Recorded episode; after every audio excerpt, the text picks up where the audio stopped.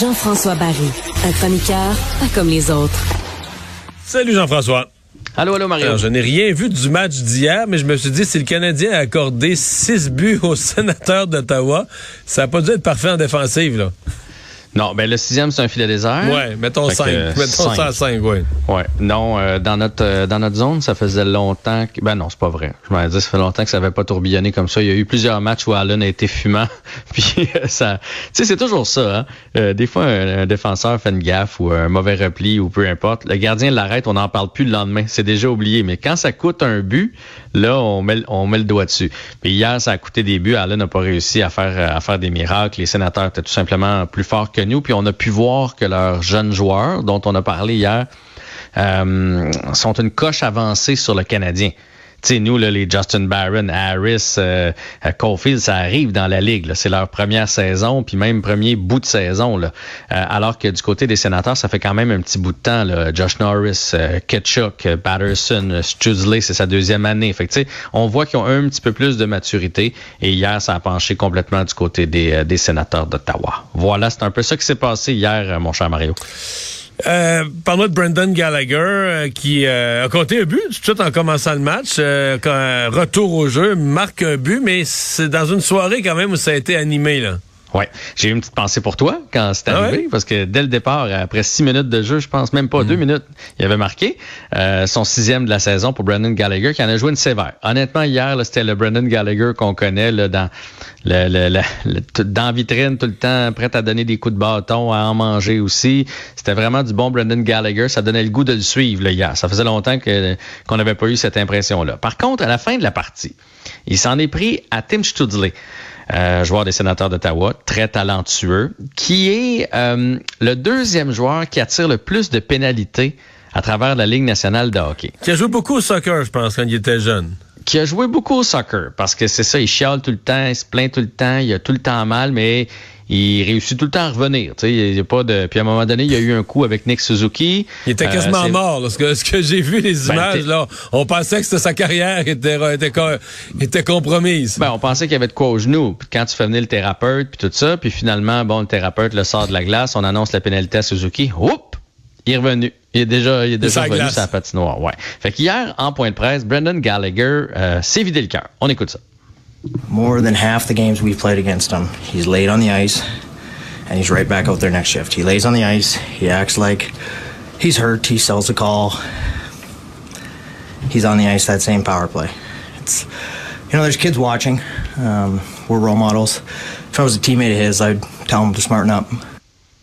Ouais. Je, je sais pas Traduction, euh, il, il racontait qu'à chaque fois, il se, à chaque match qu'il joue contre lui, il fake, il est au sol, puis il joue quelques minutes après. Mais il l'a amené sous l'angle. Il y a des jeunes, euh, il a pas chialé contre les arbitres. Il a dit, il y a des jeunes qui nous regardent, il faut qu'on serve de modèle comme athlète. Ouais.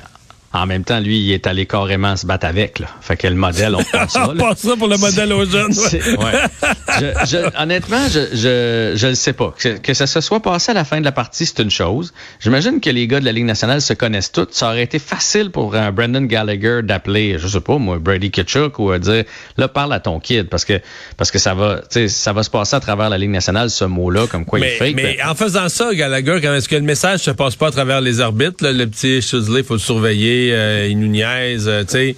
Est-ce qu'il qu'il met pas la loupe sur quelque chose qui va obliger l'autre à faire plus attention, là? c'est sûr qu'il vient de régler une partie du problème parce que c'est certain que les arbitres vont se passer le mot. Puis à un moment donné, Studley, des, des pénalités qui va être qui était habitué d'avoir contre lui, il va faire ben voyons, ils viennent à me frapper puis cette fois-là vous laissez passer parce que les arbitres vont vont moins tomber Ouais, dans puis il y le a une couple d'années, il y a deux ans, trois ans, tu sais, les arbitres donnaient de temps en temps la punition euh, pour Plongeon. avoir Faké. plongeon, ouais, c'est ça. Embelli, je pense. C'est ça l'a- comme ça qu'on l'appelait. Mais là, on la donne plus. On la On donne, plus. pas souvent. Mais on pourrait la ressusciter. En même temps, hier, euh, il a pas faké. Euh, C'était un genou à genou, là, pour Oui, oui. vrai. Puis Suzuki l'a étiré un peu. Là où c'est pas correct, c'est c'est qu'il reste étendu sur la patinoire. Tu sais, il avait, il avait le, le 2 dans le bras, l'arbitre. là. Fait que ça changeait rien qu'il reste comme ça. Par contre, je sais, je suis d'accord avec Gallagher sur son point qu'il faut qu'il se lève. Puis tout ça, c'est dans la façon de le faire.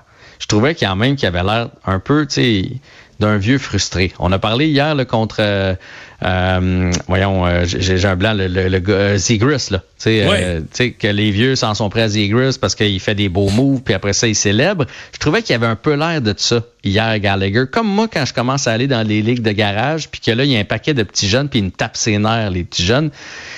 J'oublie que j'étais comme ça il y a pas si longtemps. Là. Fait que je, je suis pas sûr que c'était la meilleure façon de gérer le dossier de la part de Brendan Gallagher, mais le mot a été passé et il reste des matchs contre les sénateurs cette année. Ça va être fort intéressant.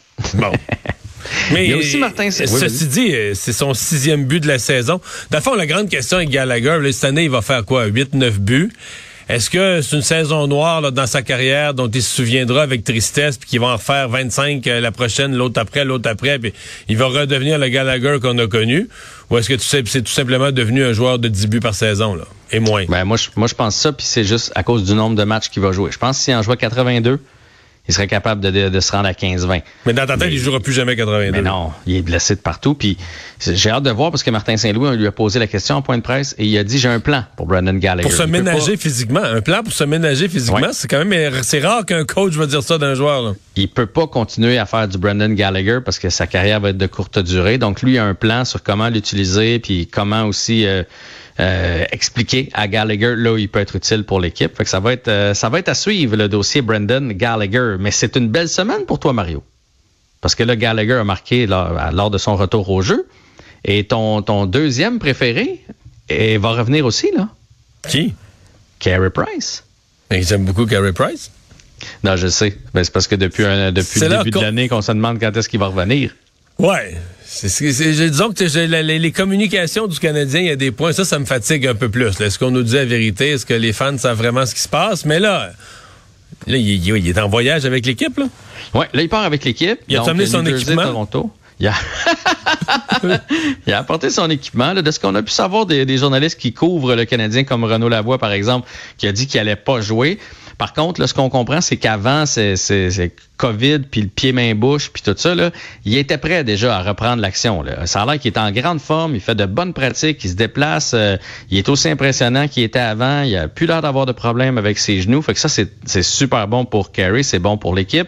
Donc, voyage avec l'équipe, c'est la voyage, C'est un petit voyage, hein, deux matchs, là? Exact. Et moi, je me dis... Au retour au Centre Bell? Ben, avec tout ce qu'il a vécu, il me semble tu laisses Carey Price son premier match à la maison devant ses fans qui a pas vu l'année passée en série. Là, on se souviendra, tu sais, il, a amené le Canadien en finale de la Coupe Stanley, pas à lui tout seul, mais c'était quand même une grande partie. Puis euh, les, les, fans n'ont jamais pu lui dire merci. Il était même pas là au match d'ouverture cette année. Fait que je me dis pourquoi pas là les Jets de Winnipeg lundi, euh, lundi, le 11. Sinon à la fin de la semaine prochaine, les Islanders puis les Capitals, là, un départ devant les partisans pour pour Carey Price. Ça, ça serait, il me semble, la bonne façon de faire les choses avec une chaleureuse ovation parce qu'il a quand même traversé de lourdes épreuves cette année. Euh, championnat du monde junior en 2023, candidature conjointe des villes québécoises. Oui, mais on avait entendu parler de Québec et d'Ottawa qui voulaient se mettre ensemble pour présenter l'événement. Puis là, ben, finalement, ça semble être euh, tombé à l'eau. Et ce serait Québec et Trois-Rivières. Pas en fait, ce serait, ils ont euh, présenté leur candidature pour avoir les championnats juniors dans le temps des fêtes Donc, en amphithéâtre Vidéotron, amphithéâtre Cogeco? Non, amphithéâtre Vidéotron. Et le Colisée Vidéotron, maintenant, là, quand tu sors du pont La Violette, à gauche... C'est bien que trop vrai, où jouent les Lions. Ben oui, c'est vrai. Fait que, non, tout en ligne. Puis, tu sais, les partenariats, tu, tu, vois que tout est dans tout. Là. Les deux s'appellent Vidéotron. Euh, des amphithéâtres parfaits pour présenter ce genre de match-là. Un petit peu plus petit à Trois-Rivières, un petit peu plus gros du côté de Québec. C'est quoi? C'est une heure et demie à peu près, Québec-Trois-Rivières. Fait que ça serait une Moses de belles candidatures. ça je comprends. Tu mets, les joueurs, là, je suis tout à Saint-Anne de la Pérade, à mi-chemin. Ils peuvent aller au petit poisson des genoux. C'est merveilleux. Entre les matchs, ils vont au poisson des genoux. c'est merveilleux. Fait que, en tout cas, on va leur souhaiter, mais évidemment, c'est pas la seule ville à avoir présenté une candidature. Il y a des villes dans les maritimes aussi, parce que c'est très populaire de ce temps-là, le hockey junior dans les maritimes. À suivre. Merci Jean-François. À demain. Salut.